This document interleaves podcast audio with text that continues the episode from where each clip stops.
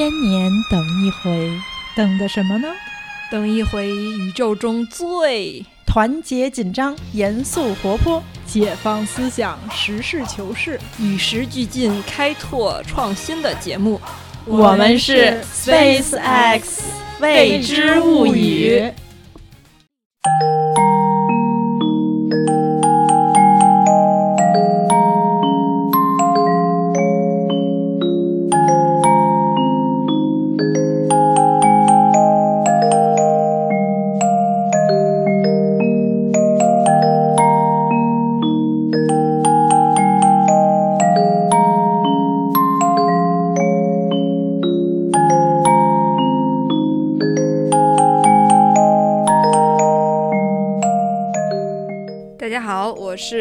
参加过很多次婚礼，但从来没有当过伴娘的瓶子。大家好，我是既当过伴娘也当过新娘的蚊子。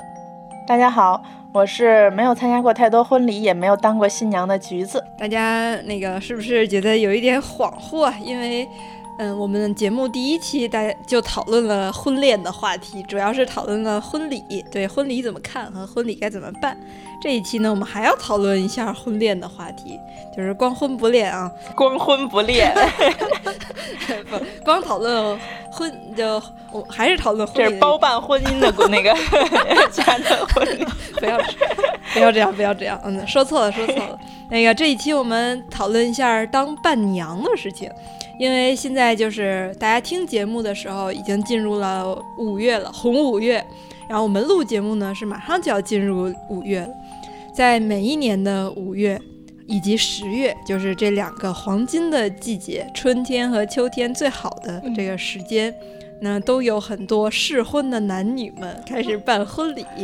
那也有很多 适婚的男女们开始当伴娘和伴郎。那个瓶子最近结交了好多那个。适婚男女的嗯小伙小伙伴们，大家最近经常在群里面讨论相亲，或者是在五月嗯每个礼拜恨不得都要当伴娘伴郎，该选什么衣服呀？该怎么减肥呀？这样的话题。那我们三个呢，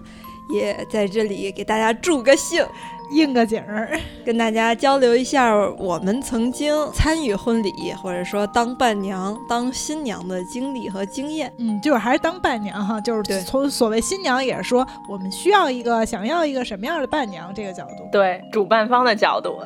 这个话题最早是橘子提出来的。橘子，你能回忆一下自己当时为什么想要建议大家聊这么样一期话题吗？因为我觉得这也和当时咱们聊的场景有关，就是当时其实这个背景，那个先跟各位听众描述一下，就我们当时是在想说我们的这个节目的一个走向吧，然后当时想到的就觉得我们如果可以就是更有这种。呃，实用性或者针对性，觉得可以满足一些我们自己有的一些人生中遇到的问题，然后跟大家一起，以及跟两位主播一起拿出来聊一聊，然后可能对于我们自己可能就会有一个比较好的帮助，然后可能是不是我们的内容也会对其他的听众有一个这种启发思路、抛砖引玉的作用。当时是出于这个角度，嗯，然后就是像刚才跟大家说的，我自己参加婚礼的机会。嗯，就是反正经验吧，不是太丰富。然后之前有一次就是当伴娘的机会，然后当时其实自己就觉得很纠结，就因为没有当过伴娘，然后就是俨然不知道该怎么办，就是一心觉得希望可以尽心尽力做好，然后另一方面就觉得自己对国内的很多这种婚俗，然后就是一些这种风土人情、各种习惯到底该干嘛，就完全不了解，就生怕自己。不知觉间，然后就干出傻事儿。而且这个其实是跟之前参加别人婚礼的时候，确实就是干出过傻事儿，所以之后觉得非常的悔恨有关。哦，对，就我觉得就是婚礼给红包，我就之前我就一直不知道这个应该给多少啊，然后大家都给多少啊，然后，所以当时就是反正最后觉得很悔恨，是觉得自己好像特别不懂规矩，就没有给吉利数字，然后觉得好像给的也不多，然后反正就是好像都不太符合那个就是。就是反正目前世道上流行的这种做法吧，嗯，这世道有问题，对，这种世风日下这种那个什么这种婚礼的这个红色罚款什么什么啊，我们那个不支持。但是其实是还是很想跟世道同流合污的，但是就是 提前没打听好，到时候就觉得很耻辱，所以就觉得会不会有像我这种的，就是那个反正就是婚礼相关的事宜上吧，可能就是了解不太多的其他的朋友，然后就可以跟嗯瓶子和蚊子两位老师现在好好现场来教学一下。那个在这个话题上，瓶子是最有发言权的，就是瓶子，对，绝对的，对，瓶子是参加过很多次婚礼的，大概是我印象中应该是一三一四年，我基本上都是每一个五月和十月的每一个礼拜周末都在参加婚礼，并且非常辛苦，感觉听起来就 对，并且有好多次都不是在北京参加婚礼，更多的是跑到外地去参加。这我可以作证，我觉得那会儿好像一约那个瓶子老师，瓶子老师不行行，那个这周我要去参加婚礼，或者说对下周我要去参加婚礼，这光我听说就有好几次。对，主要还是在上海嘛，因为嗯，大家长大成人的这个阶段是在上大学的时候，这个时候的朋友可能。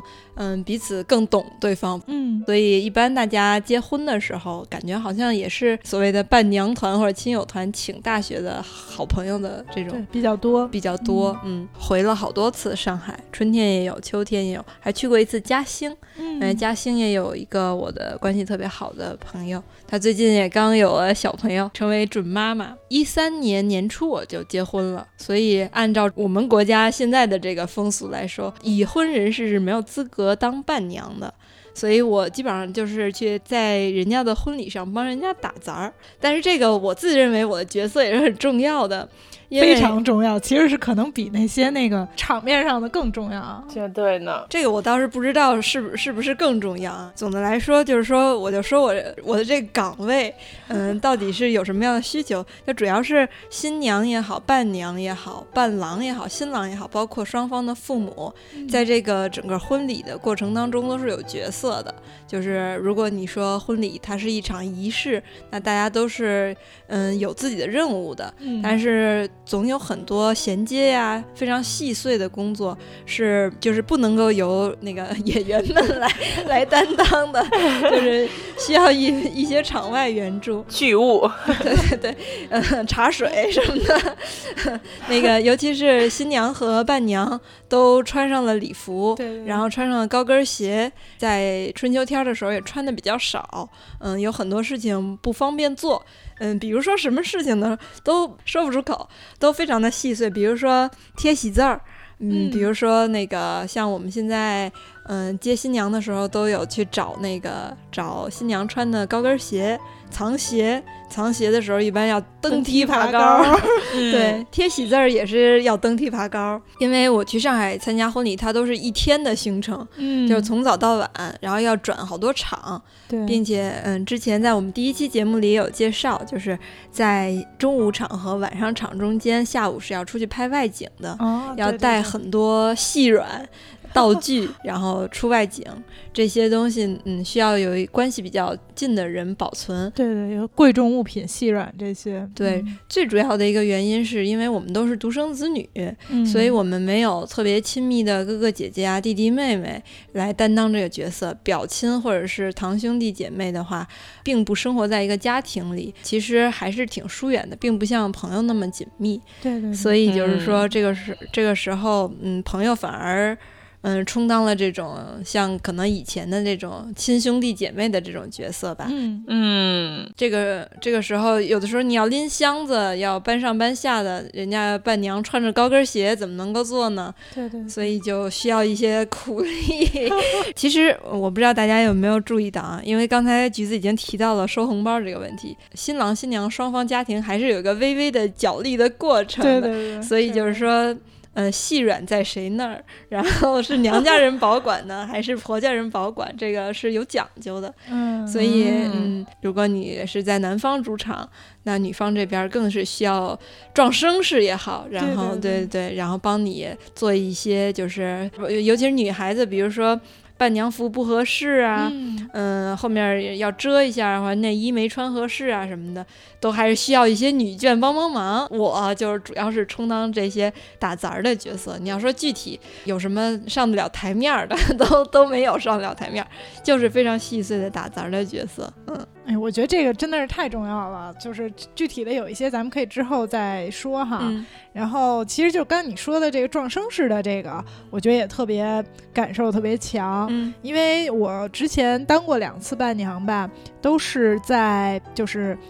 婚礼是在等于男方家，嗯。然后我等于是新娘的朋友，所以因为是在男方家，所以这个新娘家的亲戚去的相对来讲肯定没有本地的男方家的亲戚那么多，就是一些比较亲的亲戚嘛。对，然后朋友去的肯定就更少了，嗯。所以本身就是声势上肯定就就是本身新娘家肯定就是比呃男方家要人就数量上就要少很多。对另外一方面呢，可能就是说人家是主场嘛，所以因为我们是新娘的朋友，所以肯定就感觉很明显的就变成是就是新娘的娘家人这种。然后跟他们可能新娘的家的亲戚，尤其是父母啊什么的，就是交集也比较多。嗯所以当时也会很明显的有这种，就是说要嗯、维护新娘家的这种呃一些关系呀、一些就是嗯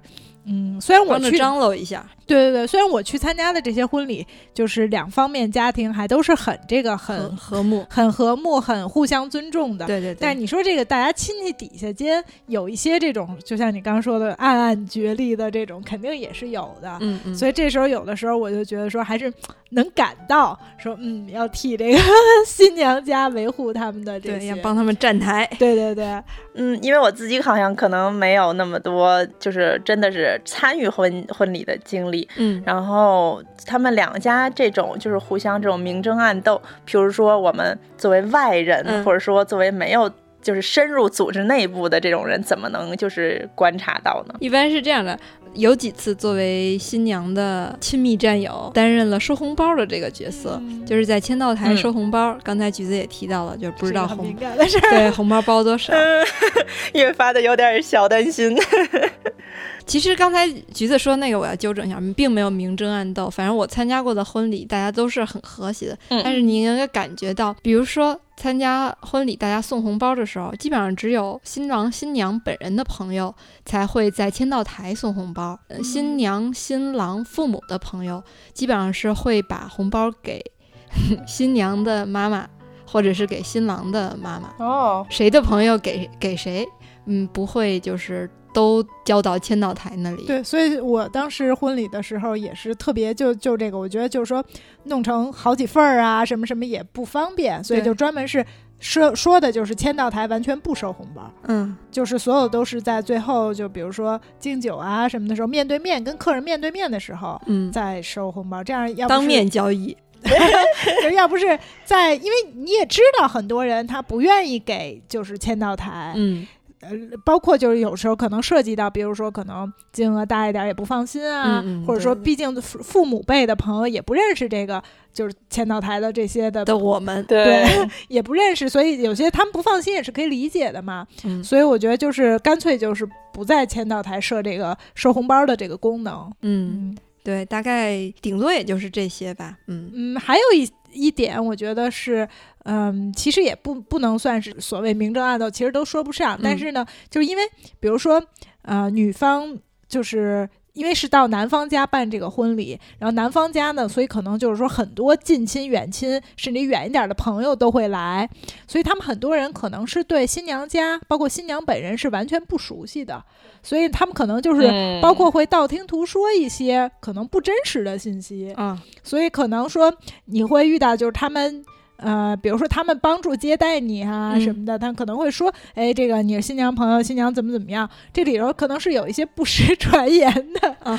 对，就是说遇到这种情况的话，你作为一个就是娘家人的代表，嗯就是我觉得这种是人家有些完全也没有恶意嘛，但确实不是事实，就是我觉得还是要澄清一下啊，这种。哦，那我倒没有遇到过这种情况啊。对，就是我，因为我就是都是去这个男方家，就是可能有一些，因为确实人家远亲什么的，人家哪知道那么清楚啊？嗯，对他可能会有一些在家庭中的 不实传言。对这种，这个时候就是大家在结婚的时候，婚礼当天，尤其是我参加的那个婚礼，就是男方女方家跑来跑去，然后真的是亲戚非常的多，甚至还有就是呃小区里、楼道里来看热闹的那个邻居啊，嗯嗯，这些人。然后我也在上次说去嘉兴的那个婚礼，是去嘉兴的那个底下的县城，甚至是到农村里面，嗯所以也会有小朋友，就村儿里面的小朋友跑来跑去，然后现场的秩序是比较混乱的，有的时候你也分不清谁是这个家里面的人，谁是外面的人，然后帮着张罗一下啊，帮着那个端茶倒水一下，嗯，我们那个这种打杂的角色也都干过，但是就是说蚊子刚才说那种情况，我确实还没有遇到过，嗯。而且我觉得就是咱们确实没有遇到过，但是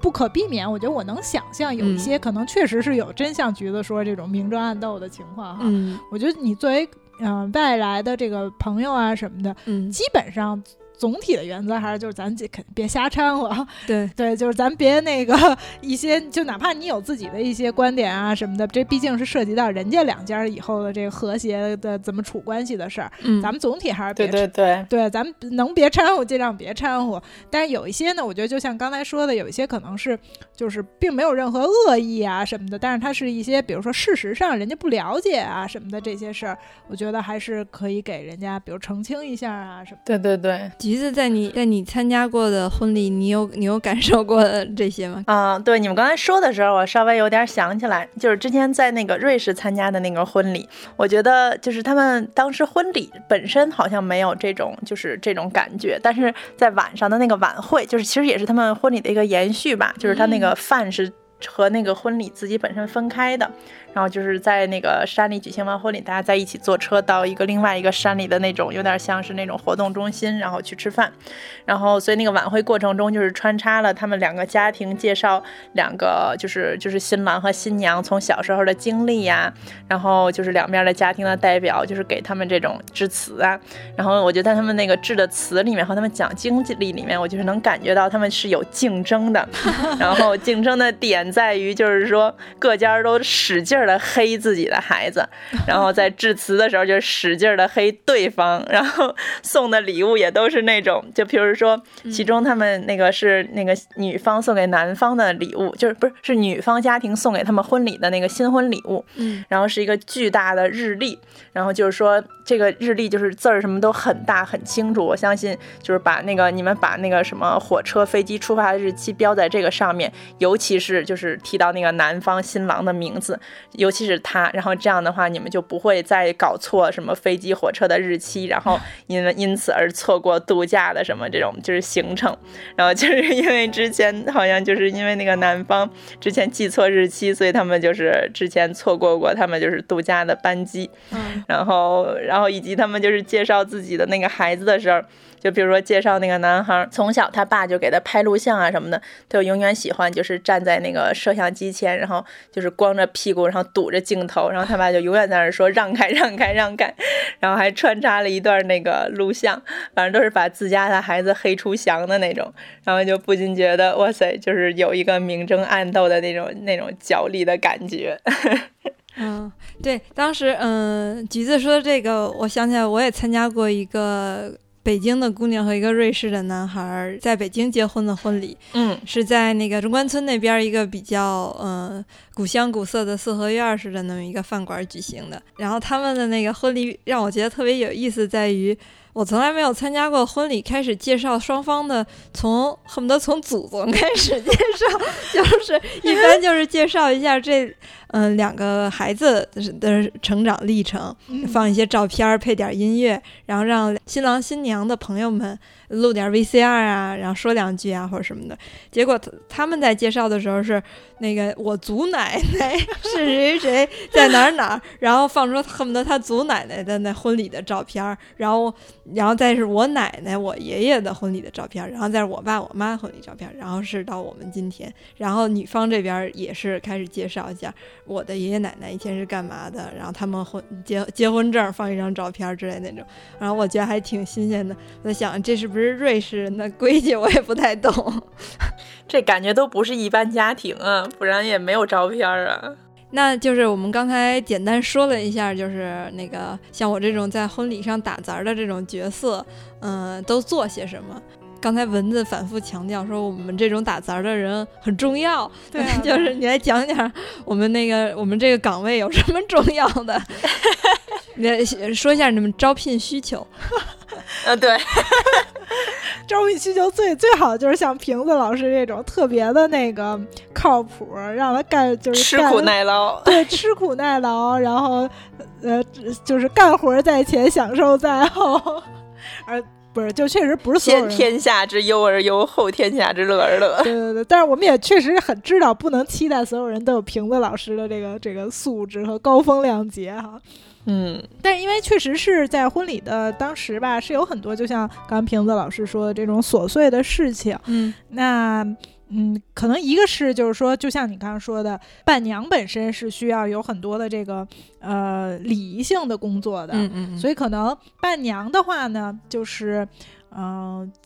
彩排这个方面，就是因为有一些就是礼仪性的环节呀，包括要什么环节递什么东西呀什么的，所以他们可能比较辛苦的部分是需要从啊、如果有彩排的话，可能前一天就跟跟着一起彩排啊，要记流程。对对对，这方面比较辛苦。对，那另外一方面呢，就像刚才瓶子老师说，这个其他的这种帮忙的人员，嗯，这可能就是那一天当天更辛苦，就是当天有好多杂事儿需要干啊对对什么的，呃，那就是包括就比如说刚才瓶子老师说这个贴喜字儿什么的。嗯，这个就是当时我的婚礼的时候，瓶子老师也是，就是贴了好多个喜字儿，而且就是从小区一直贴到颐和园。就是当时我们都没有想到的因为确实是好多时候就是，嗯，就觉得有些地儿能不能贴呀什么的。嗯，然后评委老师就拿着那个风风火火拿着一摞去，就一会儿就那个恨不得几十张全贴完了。然后就我们先开始想的可能贴不了的地儿，他们就全给装饰上了。厕所门上都贴上。对对对，就是那种恨不得就是一下营造出的那个氛围吧，其实还是挺不一样的。我觉得就像好多这种事儿，包括就是呃，你带的一些那个呃瓜果儿啊，就是嗯这些干果儿什么的，这种呃什么所谓早生贵子的那些那个红枣啊什么的嗯桂圆这些东西，比如说要分配到每个桌儿啊，嗯然后。嗯，因为我这个婚礼上没有那种就是说接亲藏鞋的环节哈，嗯嗯嗯，这方面倒不需要，可能主要是现场的布置是一大块。嗯另外呢，就是嗯，还有刚才瓶子老师说的保存贵重物品。对，这一点呢，我觉得我印象特别深的是，就是我之前给别人当伴娘的时候，嗯。先开始就说给我分配的任务之一是要拿着这些首饰，但是呢，因为我后来又有这种仪式性的工作，嗯。我要那个上去的那个，比如说端茶呀，嗯。然后再我要端上台这个什么呃戒指啊，或者说什么这种，我大金链子。我不可能说我把那个大金链子，我把不戴的大金链子我揣在身上，然后我去端茶去，所以这个时候我肯定就是等于要把这大金链子给别人。嗯那这个时候，我觉得这个就分配环节就设置的不是很好，因为在这时候，如果是有一个人他不需要上台的这个部分，他没有上台工作，然后他在底下一直保管这个大金链子，就这些首饰不一定是大金链子，就贵重物品细软这种。嗯就会比较合适，所以当时呢，因为我是先跟我说让我保管这些，然后中间呢又说我要上台去递东西，嗯，所以我就把它交给了另外的一个不用上台的伴娘。然后这个伴娘呢，中间呢，她可能是因为婚礼结束，她要比较早走吧，嗯。就我们还没进入到敬酒的环节呢，她可能比较着急，她又把这个细软又给了他们家的新娘家的一个亲戚，嗯。然后这个亲戚好像又转手了另外一个亲戚，所以等我就是递完茶下来之后，我要去找，我就去找那个伴娘，然后他说我给谁了，谁又说我又给谁，当时就大概其实可能只有大概五分钟的时间，我找不到这个，但是当时我真的就特别着急，嗯，就我想这毕竟是就是价值连城的这个东西，你毕竟而且最开始是你让我拿着嘛，嗯，所以我就真的就超着急，而且当时的那些亲戚我也不认识他们是谁。对，他说他给了什么姑姑姥姥，我哪知道那是是就是是谁呀、对，所以当时就大概有五分钟十分钟，我就真的就是中间有一块满场跑，然后包括找那个就是去接我的亲戚，因为就是他去接我，我只认识他，嗯，他知道他们家是什么什么关系。嗯嗯然后我就使劲找他，就确实就那个是给我印象挺深的。然后我就觉得啊，这一定是要吸取这个教训。对，所以当时呃那个蚊子老师结嗯婚礼的之前给我安排的任务，让我挑，就是说你是要帮我保管大金链子呢，还是要帮，还是要帮我那个保管手机呢？对对对，所以就是我后来就专门找了一个就是不做伴娘的朋友，对，就是这样上台传递东西什么的时候，他也没有这个任务，然后就是让他帮我就是保管这些首饰什么的，他就从始至终拿着这个，就后来也没有任何差错呀，没有出就是当时我遇到的那种情况。嗯，我觉得这个还是一个挺重要的事儿，对因为真的是人多手杂，对，而且我真的是因为在当时关注，就比如说办婚礼前关注这些那个信息啊什么的，就时不常就能看到那种说什么收的红包都丢了，什么，那个首饰都丢了，然后只知道搁在一个破口袋里，嗯。最后这破口袋就找不着了，嗯，什么就这种事儿其实挺多的。所以你说你办一婚礼，最后那个红包都丢了，大金链子都丢了，这肯定是一个特别就是破坏心情的事儿嘛，这财产损失啊等等。嗯，我觉得这个还是挺重要的一点吧。对，嗯，这也是就是说，嗯，伴娘以外的人，嗯，我觉得是应该特别主主要负责的一点。对对对，这个那个蚊子老师在结婚之前，然后我给他推荐了一下我之前好基友结婚整个婚礼仪式做的 Excel 表，因为就把我震了。对对，当时我们都学习了一下，嗯，最最开始做这个表的那个姑娘是一个心特别细的姑娘，就上海南方姑娘嘛，大家印象中就是心特别细。她确实是一个做事情特别特别细致的人，好像只有 Excel 表只有只有一张。然后那个等到蚊子结婚的时候，嗯，你是做了几几套？可能至少有三个吧。对，嗯，我是去年，塞嗯、去年五月的时候去上海参加的婚礼的，就是参加的那场婚礼。那一场婚礼真是把我累的回来躺了一个礼拜。那一场婚礼的新娘自己就是一个 专门搞活动的人，她是在一个那个呃五百强企业做市场，嗯，嗯就是做这种职业做活动。做做这种营销活动的人，然后她的那个表格有好多套，就是每一套都有好几个 sheet。对对对，所谓的一套就是给不同的对象的，嗯。给婚庆团队的，给亲戚团队的，然后给这种伴娘伴郎团队的，还有我们这种就是闲 闲散人员，呃，机动可调配自由人的。然后对，当时我光打出来一，因为我都没有看到那个后面那两个 sheet，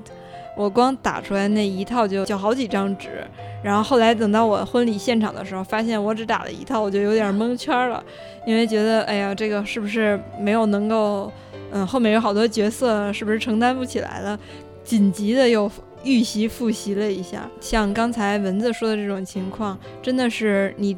只有听众朋友们，你们只有真正的去办一场婚礼，或者说深度参与一场婚礼，才会感觉到有很多细碎的事。人多手杂，不是说有人偷，就确实是不知道交给谁了，甚至人家也不知道怎么交还给你。对对对，他也不知道你是谁，他也不知道就这个到这东西到底是从哪儿传过来的。对对对，那除了这方面呢？嗯、我自己在参加蚊子老师的婚礼的时候，有一个比较明显的感受。这个此前我没有知没有意识到自己有这个嗯功能啊，就是一个情感上面的 那个。对对对，这也是特别重要的一块儿。对，嗯就是当时我参加蚊子的婚礼是到中午就礼毕了。礼成了，对，礼成了啊，先观礼，观礼完了吃完饭，然后再合合影啊什么的，差不多就完事儿了。完事儿了之后，大家就是就各回各家了，各找各妈。就好多来帮忙的朋友，甚至包括伴娘什么的。嗯，因为蚊子的伴娘有从国外来的，有从远郊区县，甚至燕郊什么固安之类的地方来的，大家就赶紧回去了，要不然就太晚了。然后我想我也就回去吧，因为剩下的活儿就是两家人的事儿了。我觉得，嗯包括他们当时就是也是有一个休息间嘛，然后休息间比较凌乱，我说再帮着收拾收拾，结果一看最后该收拾的都是些细软，我也不知道该怎么收拾，我说就别添乱了，就回去吧。结果蚊子这个时候说你能不能再留一会儿？然后我就觉得很莫名，我说留下来干嘛呢？嗯，我就不不明白。后来我想，反正我也没什么事儿，就留下来吧，再帮着那个石头石头。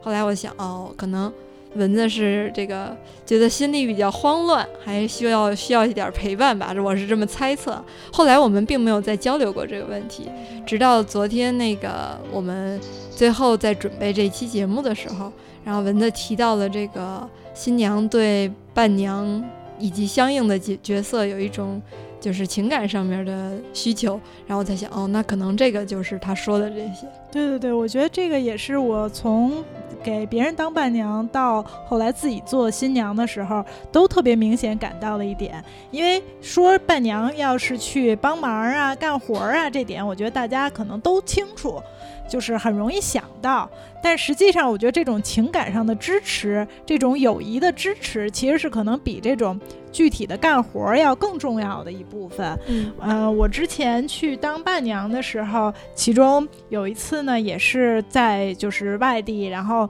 当时也是在等于这个男方家，然后我是等于婚礼前一天到的，然后是定的是婚礼之后一天走。当时呢，先开始也没有特别刻意要怎么安排，就觉得时间上宽松一点吧。但是呢，那天婚礼的结束以后，因为呃女方家的很多亲戚当时也是当天吃完饭就走了，另外呃当时的他的大量的另朋友啊，还有包括另外一个伴娘也是就是吃完饭以后就很着急的赶着，就是确实很多人要比如赶火车呀什么的，嗯，就很着急就走了。后来在我们走了以后呢。不是在他们走了以后呢，就当时我是因为要留下再住一天，嗯，后来那天下午呢，虽然大家都很累，因为那天我们早上特别早，就是四点多吧就起了，而且前一天可能就是两点才睡，嗯，就只休息两个小时，虽然很累，但那时候把。各方的宾客都送走了以后，呃，我就和这个新娘一起，就是在餐呃在宾馆聊了很很长时间的天儿。然后呢，记忆就是说有一些甜蜜的时刻回忆一下，也有一些可能就是小想要小小吐槽的地儿，大家说一说聊一聊。而且就是因为其实新娘自己去南方的老家这个地方也没去过几次，嗯，周围的环境啊，包括。他的一些远亲啊，什么也都不熟悉，很多人都是第一次见。其实他的心里也是很忐忑的，而且呢，也有整整个这个这么大的事儿办下来，肯定是很紧张啊，很疲惫呀等等。然后有一些呢，有一些话呢也。不方便跟，比如说婆家人说呀，对对对，这些情，这是就这种情绪都有。所以这时候，如果你作为一个好的朋友，一个就是因为你想能请你做伴娘，你们的关系肯定也是非常近的嘛。你作为一个好的朋友，一个好姐妹、闺蜜什么的，能陪陪她，能跟她就是说聊一些真的可能是只有你们才能分享的事情吧。嗯，就是我觉得是当时我们俩也是就觉得特别愉快。然后就觉得，嗯，就是很放松。虽然当时很累，但是聊完了以后就觉得说，我能明显的感到他也是就是舒了一口气吧。嗯嗯嗯嗯。因为可能接下来第二天啊，包括接下来当天的晚上，还有一些家里的这些宴请啊什么的，所以下午就是能放松一下，觉得，嗯，整个人的状态就还不一样了。所以当时我觉得，就这是一个做伴娘的时候，其实是在这个时候，我觉得可能比。之前张了那些事儿，张了那些事儿也是帮他，嗯，但是在这个时候，你会觉得你真的是给他提供了一个情感上的支持。然后我觉得在自己做新娘的时候，也是，就是说从另外一个角度感受到，就是说这个真的是很需要，嗯。所以当时我觉得瓶子老师一直留到最后，就可能表面上看着是说啊，帮着收拾个衣服啊，什么帮个那个就是。呃，清点清点物品，别丢了呀什么的。但是有人跟你在一起，哪怕你那时候可能各种情绪上的起伏啊什么的，就哪怕大家不明着说什么，对对对，你就是说有人跟你在一起，给你提供的这种支持也是特别重要的。嗯，所以包括那天评委老师也是来的特别早，然后最后一个走，我也是就觉得特别感动，而且就觉得真是，嗯，就是整整个婚礼中给你的就是。印象是特别深刻，而且是真的能让你长久的记住的东西。嗯，对我后来在想到这个，觉得自己有一种被重视了的感觉，觉得那个我们两个那个二十年的交情，在这个蚊子这个婚礼的这个重大的人生仪式当中，嗯，感觉到我们俩的这个友谊在他心中的这种重量。对对对，所以我觉得真的是，如果是如果是你作为去给别人当伴娘啊、伴郎这种，如果你不是说真的是说马上。必须要走，赶着那个火车不走不行的话，嗯，其实你多留那么几个小时，这不耽误多长时间。嗯，但你给他的这个支持是很大的。嗯，也看需求吧，不同的情况还是不太一样。嗯，哎，橘子，你毕竟还是做过一次伴娘，然后你有没有过这种被需要、被依赖的感觉？有没有什么有意思的经历跟大家分享一下？我觉得就是，我觉得这个经历里面让我觉得记忆最深刻的就是，当伴娘其实还挺需要，就是脑子比较清楚的。就是要对，就是他们这个整个过程中的，就像其实刚才你们也提到了，就是流程呀，然后就是其中都有谁呀，然后谁要扮演什么角色呀，就是如果心里能有个底儿的话，其实可能还是能比较好的完成任务吧。嗯，就发现其实还是有一些很具体的要求。然后我觉得，另外一方面就是在婚礼过程中都会有这种，就得像组织的游戏啊什么这种感觉，所以我总觉得，如果就是伴娘有一定的这个组织能力，然后有这个就是煽动气氛，然后就是活跃气氛吧，然后这种煽动大家情感的这种，无论是话术啊，还是这种嗯具体的这种行动上的能力，我觉得肯定也是其实挺需要的，因为如果因为都是姑娘的话，可能姑娘会。会，嗯，稍微的腼腆一点，或者是稍微的，嗯，当然肯定也是有一些哈，所以我觉得这个时候最好就是穿插的有那种特别能闹腾的，然后能整个把那个整个的氛围掀起一个高潮，然后以及就是说玩游戏的时候能这种一勇当先，然后。不，就是说不不害羞啊，或者不什么的，我觉得可能就还挺需要有这样的人的嘛。对对。包括他们有些游戏，就是还得就是要求姑娘得能文能武、能拆能挡，就是那种伴郎团什么之类的。对对对。就是袭来的时候，嗯，就是 也不能示弱。对。就是。感觉需要有那么一两个，可能体力上呀什么的也比较过硬的，对，就也别让他们就是太容易的，就是一下好像就能就是旗开得胜，就显得他们好像气势很壮似的那种感觉。嗯，就一方面，一方面可能也有你们说的那种，就是那种娘家婆家的这种的可能力量的一个均衡；另一方面也觉得就是是一个男女的这种相处的一个关系上的。就是力量的均衡吧，就别老让人觉得好像里面守着一群姑娘，然后他们好像就是就一群这种壮年男子袭来，然后就好像大家挡都挡不住那种的，就大灰狼一吹小猪家全倒了。嗯，对，我觉得这个也是你说这点吧，就是说。这里头就是涉及到一个角色分工嘛，嗯，就有人可能是负责细心的这方面，不能丢东西，对，有人是负责这种，就是你说这个调动气氛、活跃气氛什么的，确实是他有这个分工。那所以呢，就现在很多婚礼呢，也确实是就是请不止一个伴娘嘛，对。那可能我觉得这方面就是说，觉得可以跟大家分享的小 tips，就是说，呃，如果最理想的情况就是这些伴娘或者这些伴郎之间他们能认识。这样呢，他们协作起来肯定是最容易的。对。但是呢，很多人是就是做不到这一点嘛，就可能是比如有中学同学、有大学同学、有同事这种情况。对。这个我觉得呢，就是说能在婚礼前一天让他们稍微熟悉一点儿，这个是很必要的一件事儿。对。因为确实是到时候。如果他们互相之间完全不认识，第一次见面，嗯，然后又没有这个熟悉的过程，他们真的是可能互相最后找人都找丢了，以及就是说根本不知道对方是负责什么的，这个等于他们之间这沟通成本还特别高，就挺挺容易耽误事儿的。所以就是说，在前一天，至少比如说大家可能前一天的下午怎么着也都，如果是在外地的话，怎么也都到了，啊，那就是说给他们一个熟悉的时间，然后比如大家建个微信群，到时候那个。当时沟通东西，东西在谁那儿呢？什么的，这种这些都挺必要的。我觉得是实用的角度来讲，是是非常应该注意的。对对，哎呀，我又想起那个刚才我说的那个在五 五百强专门做 marketing 的那个好基友，因为他的那个伴娘伴郎团们多数都是在上海的，除了我，还有另外一个姑娘在香港，就是我反复提到的我们的一个铁磁听众啊，铁丝儿听众。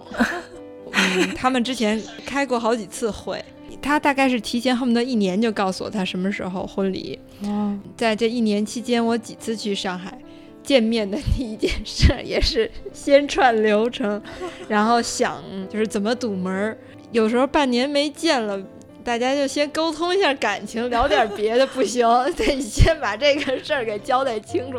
我当时觉得，嗯，也有点心有点累。那个橘子，你有没有印象？嗯，你经历过的婚礼，参与过的婚礼，有什么有有意思的这种堵门的活动，或者说有意思的环节吗？哎呀，这个我还真的是了解的也不是太多。我总觉得这些活动，就是我就是玩的时候，就是还比较能理解，就是要烘托一下气氛呀，然后大家就是沟通一下感情呀，然后，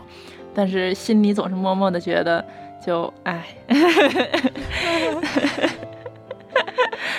橘子说：“这个我能理解啊。刚才他们说的要有分工，要嗯做细活的，也有做粗活在那儿挡门的，但是我都做过，并且都是在同一个那个婚礼，嗯，又要那个帮着找东西，又要挡门，然后那个抵挡一群硬汉。嗯，一般都是他们是有楼门、有家门，还有闺房门，有三道门。印象中多数是亲戚。”守楼门，在楼门口要放鞭炮，嗯，然后上来之后呢，我就是我们这种没装扮上的所谓的伴娘们守家门，然后最后伴娘和新娘是在闺房里面守最后那道门，嗯，然后就要设计一些游戏。我我在两次比较就是自己分量比较重的，就是任务比较重的这个婚礼上。第一次我就觉得自己表现的不太好，嗯，而且还拿着两张破纸在那儿念上面的游戏题目。当时跟我一起念游戏题目的另外一个姑娘，就是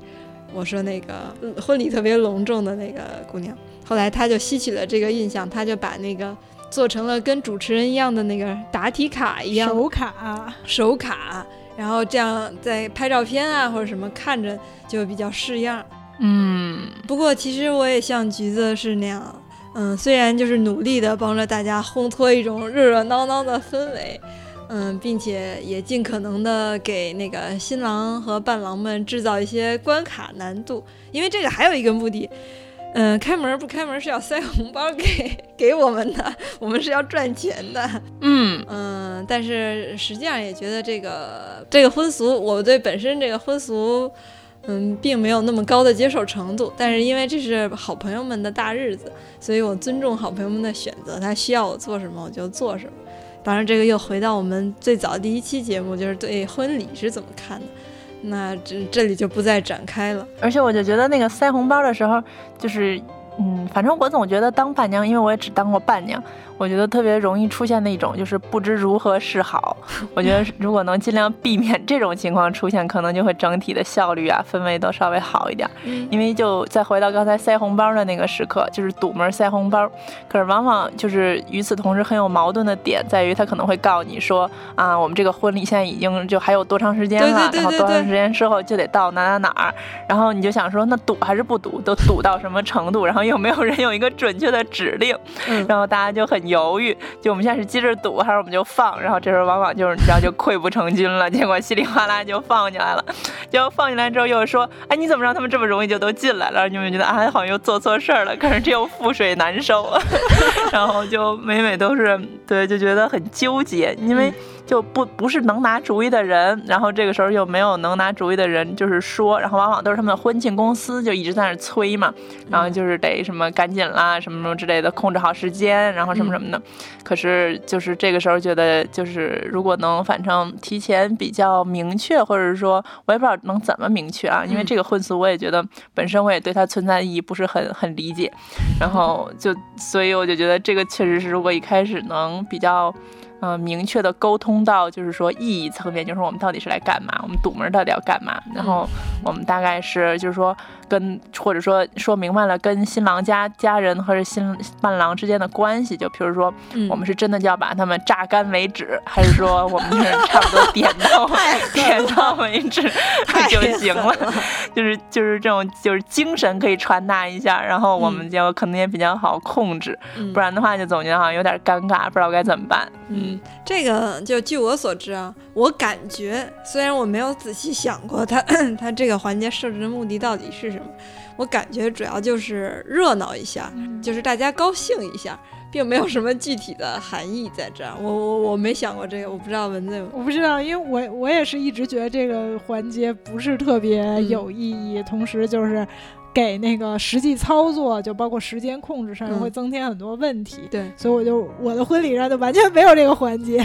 就是属于早上早上穿着便装去到那个婚礼场所，然后在那边就是说在化妆准备，就完全没有这个接亲堵门的环节。嗯，对，我觉得这个时间的控制是这样的，就是之前。我觉得堵门的人是应该自己掌握时间的，就是说你知道他们大概什么时候来，以及你这个环节应该什么时候结束，然后你在有限的时间之内，然后尽尽可能把他们榨干。然后，毕竟后面还有一道门呢，或者说还有别的环节呢，也别在这儿影响太多。而且我觉得这个我们说多数都是伴娘啊，说是姑娘们这批。伴郎们也要那个耐心一点儿，就是大，我觉得大家都应该明确自己是，明确自己的角色。对，就是说我们不是真的为了要突破这个门，或者真的要堵这个门，就是说烘托一下气氛，大家热闹一下，谁也别为难谁，弄得场面很尴尬。对，对，我觉得瓶子说这特对，就是大家还是以那个就是热闹起来，然后就是闹起来为主。对，就是那场面好像是应该是一场那种。打戏就是闹戏、动作戏那种感觉，就大家别就是好像就变成了就是也都不知道要干嘛，就特别冷。就说那现在该怎么办？再给你红包是吗？然后里面想说啊，你要给吗？就就很尴尬。然后给了放不放？然后就两边也也就是就是就没热闹起来，就就那种的话就觉得比较尴尬。嗯，我记得我们去年设计的有一个活动挺好玩的，就让新郎单脚。站立，然后画个画啊之类的，嗯，刚开始我们觉得这挺难的，可是那个 新郎是体育特长生，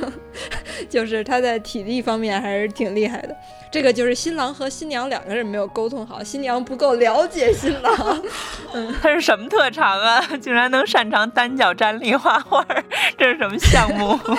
主要是体力比较好，就是身体的协调性比较好吧。哦。然后还有拍一张冲闺房的照片发朋友圈集赞，集到什么五百个赞，然后就可以放进来。然后这个时候就时间就可控了嘛。嗯。他可能没集到五百个赞，你晃一下，大概就过去了，是那种。这是具体的一些小的技巧，嗯，那我们照例暂时休息一下，然后在这里插一首歌，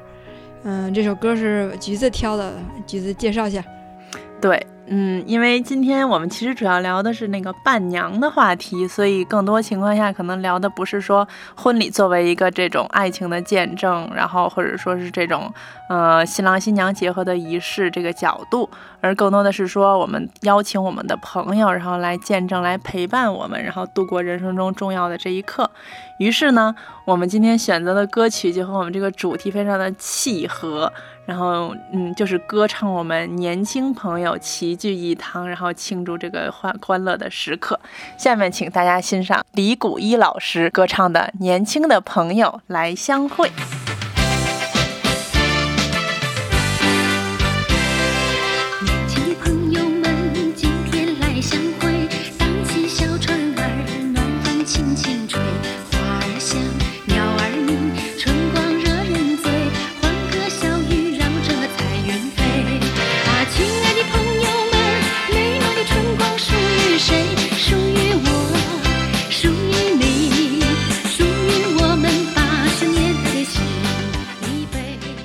刚才提到的，就是说，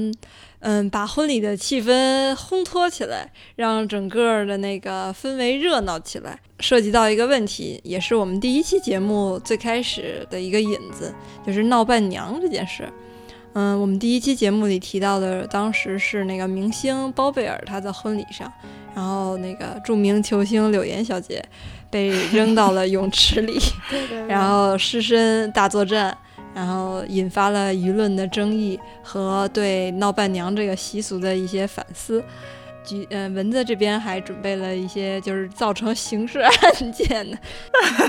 对对对，就是属于刑事案件的这种吧。当时我在网上也是搜了一下闹伴娘这个事儿，嗯然后出来几件，包括这个是我看了有新华社的报道，嗯就是所以就可能比较可靠的吧。相对来讲，还有一些传的神乎其神的，也不知道真假的哈。像这个是当时一三年的时候。嗯，山东泰安的一个伴娘事件，是一个十六岁的女孩儿，然后作为伴娘的时候，后来被新郎的朋友扒光衣服，然后随意猥亵，在所谓的习俗面前呢，当时给这个女孩也造成了非常呃不好的影响，她当时也是心里就受到比较大的创伤吧，嗯。甚至于事后就曾经想过自杀，然后他们家呢最终也是、哦，对，后来他严重，他们家最终也是报警了，然后最后当时有六名男子是以强制猥亵妇女罪获刑了，被判处了最后是一到三年不等的刑期，是最后是以一个因为是最后造成了刑事案件吧，所以最后被比较广泛的报道过。嗯然后那，像这种就是因为我们所谓听说像闹伴娘啊，就刚才说，包括像柳岩什么这种被扔到水池里，都是以这种就是有一定的程度不等的猥亵女性的这种对，嗯，来，就是好像包括就所谓这种说什么扒光衣服，就是说好像是那个呃伴娘就就是极端的这种，就是说要可以那个被大家摸呀什么的这种，嗯。所以就是嗯这种习俗，我觉得只能是可能从原因上来讲，就是一种处女情节吧。嗯。因为所谓这种伴娘，很多人说找未婚的呀，嗯。然后就有这种好像，嗯，就是处女的假设呀什么的，然后就是好像在这方面就是给大家一个，呃，可能习俗中有这种释放的这种借借口吧，好像平时就是都那个要比较森严的这种规矩，嗯，然后在婚礼上就是一闹起来之后就怎么着都行了，然后就就是这种好像借机就原来平时不敢干、想干不敢干的事儿都能干了似的这种。这个我觉得好像从我个人角度来讲，我觉得没有什么太多可以值得辩护的，是应该就是肯定是应该反对的，嗯，哎，嗯，那你们自己有被闹过吗？还真没有没有没有没有不，我觉得这个就是这个新闻里面说的这件事儿有一个，嗯、有一个问题，我觉得非常需要注意，就是你挑伴娘是绝对不能够找未成年人的，我觉得伴娘伴郎都不可以，就是即使他是你的亲的兄弟姐妹，我觉得也都不可以。嗯，我觉得就是嗯，尽可能的还是让自己的伴娘或者伴郎有一定的。有一定的经验吧，虽然嗯可能多数都是那个呃未未婚的人，但是就是说，无论是你提前跟他反复沟通，然后让他熟悉流程，熟悉嗯、呃婚礼上会出现的面孔也好，还是什么样的，嗯、他本身就是像我这样参加过 N 多个婚礼，然后知道大概是怎么样，以及如何应变。我觉得嗯，这些一个孩子。他是十六岁，虽然大家都觉得是个大孩子，但是他他他都经历不了这些，所以我觉得，嗯，不能够让一个就是未成年人来承担这个角色。不过还有，确实是我觉得，因为我们参加这些婚礼，可能也确实是就比较大城市中相对比较文明啊嗯什么的嗯这种。对，那很多地方的这个婚礼，它嗯，不光是说有可能类似的，或者说程度，当然可能没有这么严重啊，嗯没有到刑事犯罪这种程度的这么严重的习俗。嗯那另外一方面，就是很多时候。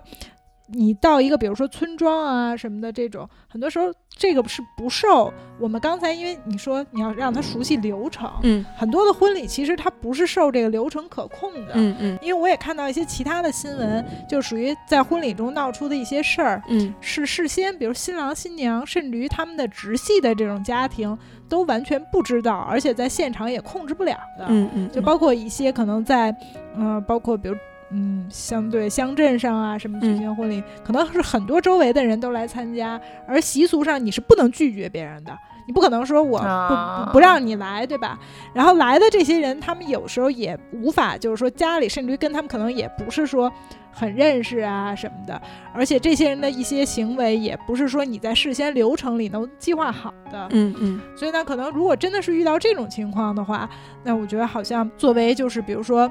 嗯，婚礼中的这种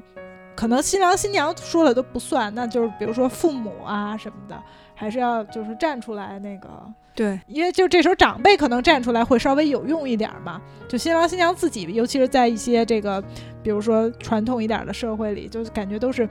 小孩子那什么，嗯。就婚礼本身也是说，好像比如男方家庭我给我儿子办婚礼什么这种，那这时候长辈可能说话说话是比较管用一点，新郎新娘自己可能都说了不算。嗯，那这时候长辈啊什么的，我觉得还是就是该该站出来的时候，一定得站出来，这个维护一些最基本的秩序吧。对对对，对，我觉得蚊子提到的这一点还是挺，确实是挺重要的，因为确实是在乡下，可能真的不是说是一个就是小两口结婚这么一件事儿，对甚至是整个村儿的一件事儿。也不是说能按 Excel 走的。然后可能村儿里什么人都有，而且就是说实话，就有些就是比如说咱们可能最开始想着说办婚礼不能驳宾客的面子，那你说要真闹出刑事案件，这什么面子不面子的事儿，那就那就你要真是说你都就糗大了。对，就糗大了，你都都上了报了，你们家婚礼都那个，最后有人被判了刑了，那多得不偿失啊，对吧？那给别人造成的伤害就更不必说了。所以这时候就如果有这种事情的苗头的话，我觉得就千万大家不要说啊不好意思驳宾客的面子什么，就再顾虑这种事儿。对，而且我觉得就是伴娘本人也要保护好自己，因为就是说，就像刚才蚊子说的，有的时候你嗯到一个陌生的省省省份或者说城市去，你也不太了解对方那边的习俗是什么样的。对对对，然后在你准备做伴娘之前，然后你大概留这么一个心，并不是说我要提防着什么，就是你留这个心，然后现场的时候自己该站出来，就是该硬气的时候，哪怕场面尴尬，你也要保护好自己。对对对这是一个比较必要的。而且比如说你是女方的朋友啊嗯什么，嗯你去做伴娘，那你事先比如说跟女方的父母有一个基本的沟通，万一你真遇到特别尴尬的事儿的时候，嗯，你找这个叔叔阿姨，找这个父母什么的，给他给你就是撑个腰啊什么的。你自己比如说不好意思制止一些宾客什么的。嗯，另外还有一个我觉得特别这块儿要提一点，就是婚礼上难免要喝酒嘛。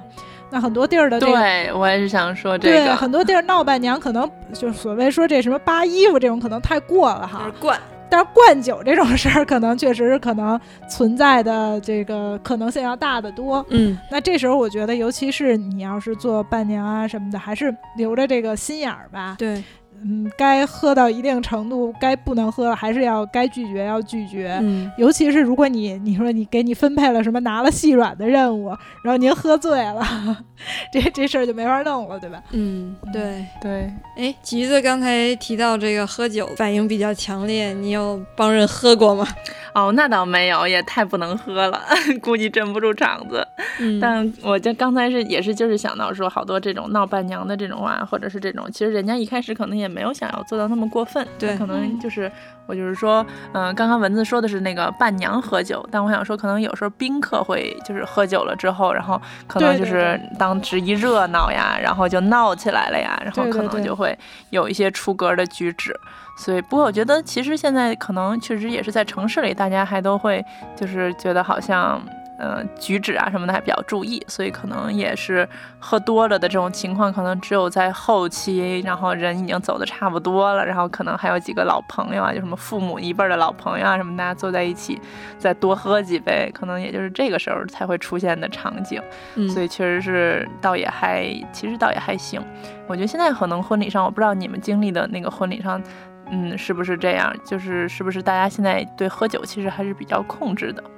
嗯，比较节制。嗯不过咱们这还说的是北京、上海，这很多地儿这喝大酒的这种还是非常多的。就是你们觉得对于伴娘，就是这个角色，你们最期待她能给新娘的是什么样的支援呢？就虽然可能那个那个瓶子结婚早，但是就是说，譬如说你当年办了个婚礼，然后你就是如果请伴娘的话，你是希望伴娘能给你带来什么样？就说就是。嗯，可能肯定你需要的不是说是服务或者什么，但是其实你真心需要的是他给你帮什么样的忙啊，或者说带着什么样的情绪来，或者给你什么样的情感的支援呢？嗯，这个我还真说不了，因为我从来没有想过办婚礼这件事。但是我我只只能说说，我觉得我作为就是我刚才说的那个角色，我希望我能够就是说给新娘带来什么样的支持，就是我是革命，我是婚礼一块砖，哪里需要哪里搬，就是需要我干什么我就嗯赶紧严谨的，然后把它执行好。我们节目一开始的时候，嗯，橘子就提到了给红包的这件事。就是我觉得应该是所有参加婚礼的人，甭管你的朋友跟你的关系的紧密程度是什么样的，大家都会为这个苦恼过。嗯，不知道该送多少，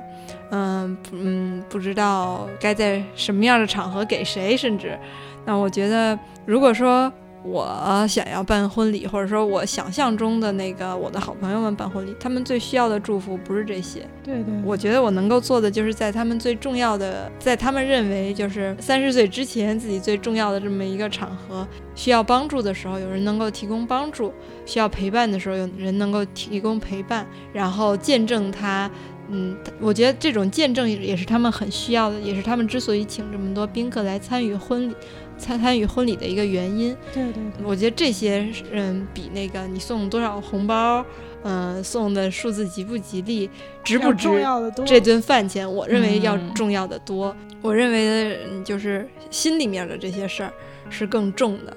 然后至于红包嘛，那肯定该送也得送，但是我觉得，嗯，意思到了就可以。我觉得如果真的是好朋友，他不会计较的；如果是计较的呢，那你也无所谓，他计较爱计较计较去吧。嗯，那蚊子呢？蚊子应该是能说的更明白点，因为你新娘伴娘都当过。我觉得其实其实就像你刚才说的吧，最重要的就是他给你的这种陪伴，然后这个陪伴本身是通过既通过可能他帮你做事情，然后帮你真的很细致的做事情，也通过说他可能仅仅是在这儿，嗯，就就完全足以实现了。包括给你这种一些，哪怕可能有的时候他给你一句语言上的支持，可能就一句话，就让你心里特别安定了。我觉得这些都是特别重要的。那所以就是说，很多时候说你刚才讲的这个见证，我觉得也是一个特别好的点。嗯，就包括嗯，我当时请的两个伴娘都是我的嗯大学同屋的同学呃宿舍友吧，然后也是同学，就也是认识到现在十几年了，一直关系都特别好。而且我觉得请他们俩特别好的一点是，就是大家彼此都认识嘛。啊，这也是就是说我当时很很看重的一点。然后当时他们两个呢，一个是从意大利，在意现在在意大利工作，从意大利专门飞回来。然后我觉得真的是让我特别，就其实我先开始是没有很寄予希望这件事儿的，我就觉得说我邀请他一下，他能回来就回来，不能回来我完全就无所谓，完全无所谓，也完全不会说有任何觉得说呃不好的，就觉得这完全是一个能回来就是意外之喜的这种。嗯，然后人家当时就完全什么都。二话没说，后来很早就订了票了。真的是，我觉得就你甭管你来干什么，就你能愿意回来，就是一个让我觉得特别特别感动，而且让我觉得真的是就是。对我特别大的支持吧。另外一个朋友也是，他当时是在公司开在郊区开年终的会议，嗯，然后好像是要开四天的会，嗯，后来也是开了两天就跑出来了，嗯，然后不光参加了婚礼，还专门来参加了前一天的彩排，嗯，我先开始也是觉得说，哎，不行，那个实在不行，彩排就算了，嗯。就是把流程看一看就行了呀什么的，但因为我那个婚礼确实中式的流程也比较复杂呀什么的，后来人家专门说说啊，我彩排也要来什么的，我也是觉得就是说哎特别不容易。其实真的有的时候也不在于说你帮我拿了什么东西什么，就当然那些很重要，嗯，而且就尤其是细节很重要，但是很多时候只要你在这儿，嗯，其实就是对嗯新郎新娘的特别大的一个支持吧，嗯。对，我觉得刚才蚊子说这个，我想再补充一点啊，就是，嗯，可能有很多人都是对自己婚礼上远道而来的宾客们非常的感激，然后感动，甚至就是都没有机会再表达，或者说所谓的报答回请什么都没有，没有这个机会。但是我觉得，对于就是我也作为这种远道而来的那个宾客，我觉得你们没有必要这么考虑。对于我来说，就是我去，嗯，跑很远去参加这个婚礼，是我就是非常希望在我心目中的这个好朋友的这个场合当中，嗯，我我觉得如果我没有出席的话，我自己心里是过不去的。这是跟你没关系的一件事，这是我自己这儿的一件事，所以我觉得那个没有必要有这方面的这个负担。当然，这份情情谊很重，但是我觉得更多的来说是对于参与的人他自己有一个把握。嗯，他肯定根据自己的时间、各种各样的情况协调过。嗯，那我其实我觉得特别的遗憾的一点是，这些人就是大家在这种就是婚礼的这个就是上台面的这个场合上，就没有机会能跟就是所有的宾朋就是真正的交流，就是说。这份情谊只能通过这种默默的努力、默默的工作，然后来传达。我觉得这太遗憾了。就大家办一个婚礼，其实不就是为了可以有一个这种公共的场合，可以见证这种各种世间美好的情谊。包当然核心还是说，就是新郎新娘的这份爱和这个结合嘛，以及两个家庭之间的这种的，就是无论他们之后和不和谐，但是这个场合还是就是见证他们这个喜结连理啊，这个和谐和谐的这个这个关。关系，但我觉得其实这个场合也是可以是一个，就是见证，就是新郎新娘各自和他的这个人生经历中的这些遇到的各种的人的这份友谊、这份爱。我觉得如果这一切都只能在台面下进行的话，我觉得就真的是就可惜了。因为就是大家难得聚在这儿，然后有这么一个场合，嗯，然后我是又想又又又想到之前就是在瑞士参加那个婚礼，那次婚礼我觉得对我来说就是特别震撼，就我觉得我以前是觉得婚礼这件事儿，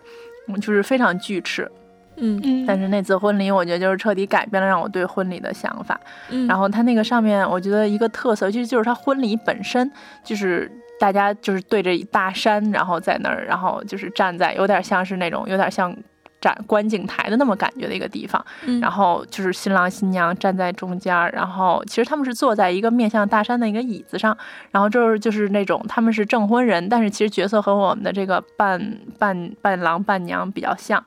他们是轮流上来发言，然后就是以及就是兄弟姐妹啊，表表表兄妹啊，就是我感觉他们那种就是真正的婚礼的过程，就是不同的人上来发言，不同的人上来就是讲他们之间发生的故事，然后来。见证这个婚礼，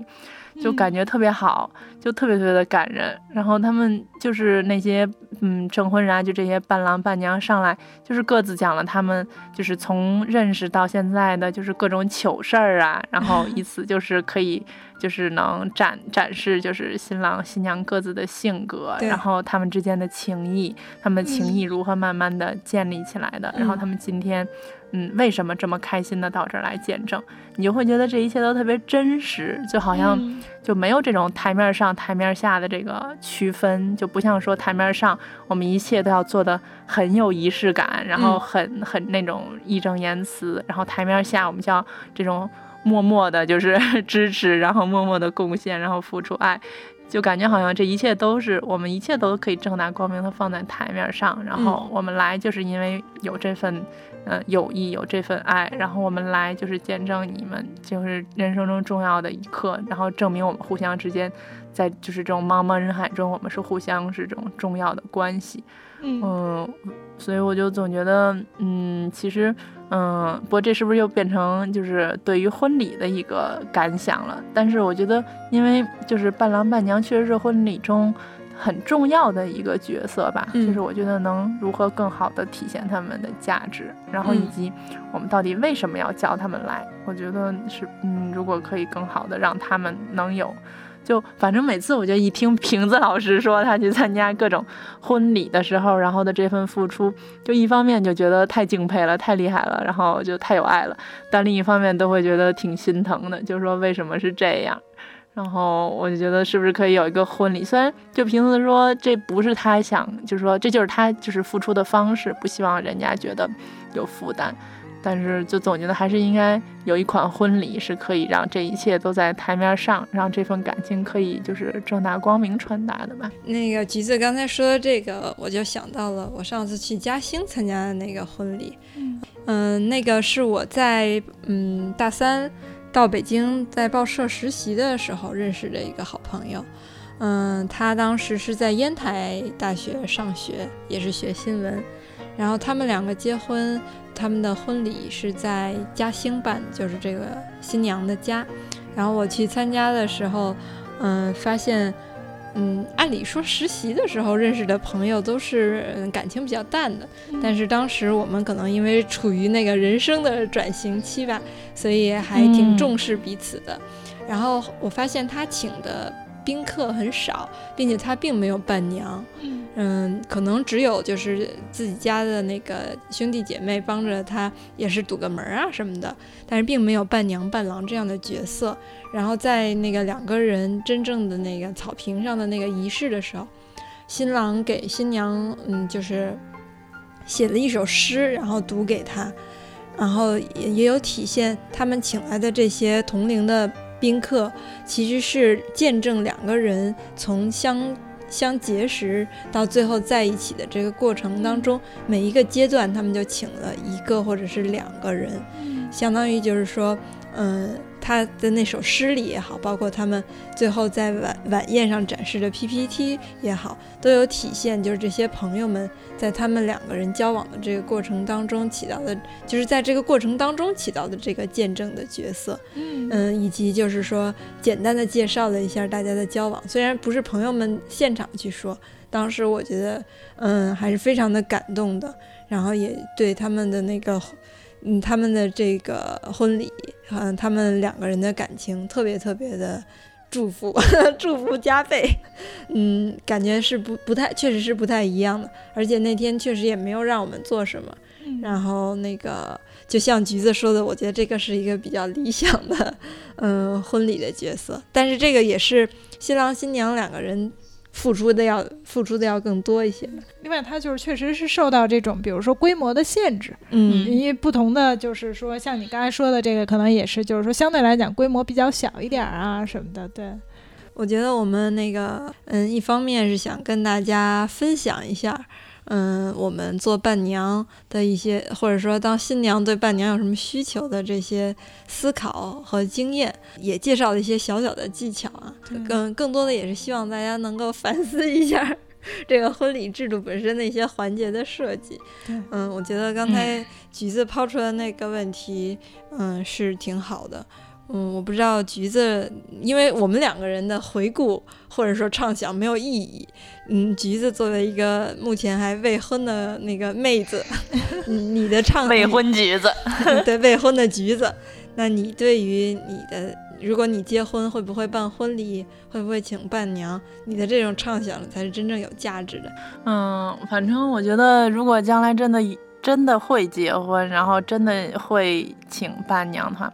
嗯，我也觉得其实不一定真正的是伴娘，当然就看怎么理解伴娘了。但我觉得如果真的请的话，应该确实是更多的角色真的是有一种这种证婚人的感觉，而且甚至不是证婚人，而是就是见证人生，就是说大家的存在就是互相见证人生。对，我觉得这个可能是我更想就是说要强调的一点。就是，并不是因为我们结婚所以请你们来，而是因为这是我人生中重要的一个阶段，然后你们是我人生中重要的人，所以我希望我们可以一起度过。然后，因为我也希望你们在我将来的人生中会变，就是仍然是我重要的人，甚至就是扮演更重要的角色。嗯，所以我总觉得，嗯，就是应该是，反正我是觉得会尽量的把这一点突出出来吧。所以。嗯，或者是通过大家，嗯，就是在这种公开的发言，然后来来，就是我觉得重要的是像其他的宾朋可以传达出来，就是说让他们知道你们，就是说为什么会请你们来，然后为什么是你们不是别人，然后你们在我的人生中扮演了多重要的角色，然后以及将来会扮演什么样的角色，然后这个也是我之前瞎想的一点，我是想说。不是一般都是老公去世比较早嘛，然后 我觉得伴如果真是伴娘团的话，就是应该那天就是大家一起签份合同，就是说将来就是那个等老了以后，然后如果都是都这种孤寡老人了，然后大家就一起搓堆养老。老公应该不干了，新郎不干了。对，就不仅是伴娘团，而是而且是将来的那个就是养老团，就是提前就是。规划好，我就觉得一直就是设想的，就是等养老的时候，就是这种大家就是那种，反正那个时候就是嗯，你一上年纪，然后被社会抛弃了以后，就是就是大家抱团取暖的时候，就是 我们要抱在一起。嗯 嗯，所以我想说，现在就之前就想大概就瞎想一下，觉得伴娘团的选择标准应该是这样的，就是将来就是大家就是希望度过人生最后一起度过人生最后十年的这群人，然后那一天我觉得就是要用来，就是我们来一起，就是有点像就是。就是这那天不仅是一个结婚的誓言，而是一个我们 互相之间的这么一个，就是共伴终生的誓言。不知道会不会太沉重啊？不是，人家那个人家结婚都是想要跟新郎共度最后的人生，可是你是想跟伴娘共度最后的人生，你这动机不纯。新新郎感觉严重被冷落，被烧在一边儿。对对对。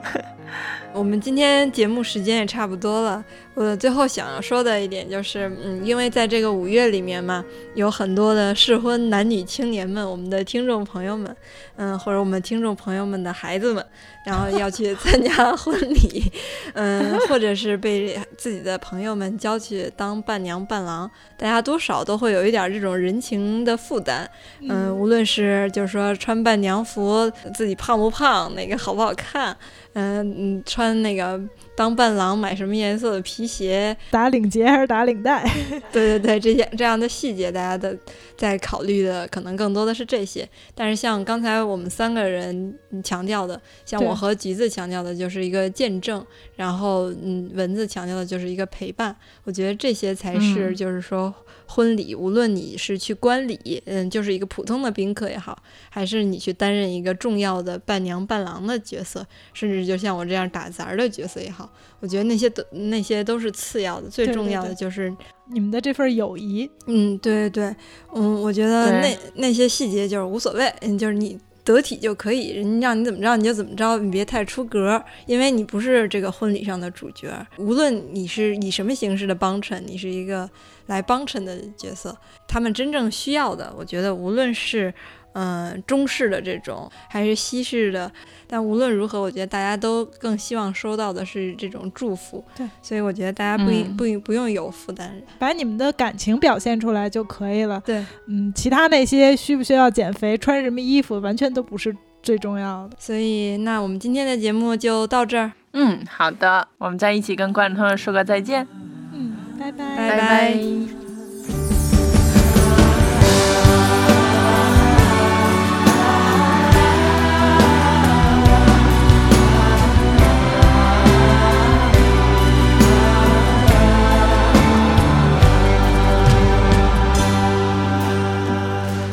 这些年，一个人，风也过，雨也走，有过泪，有过错，还记得坚持什么？真爱过，才会懂，会寂寞，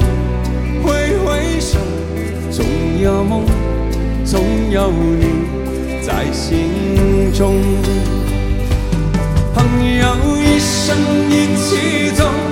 那些日子不再有一句话一辈子一生情一杯酒朋友不曾孤单过一声朋友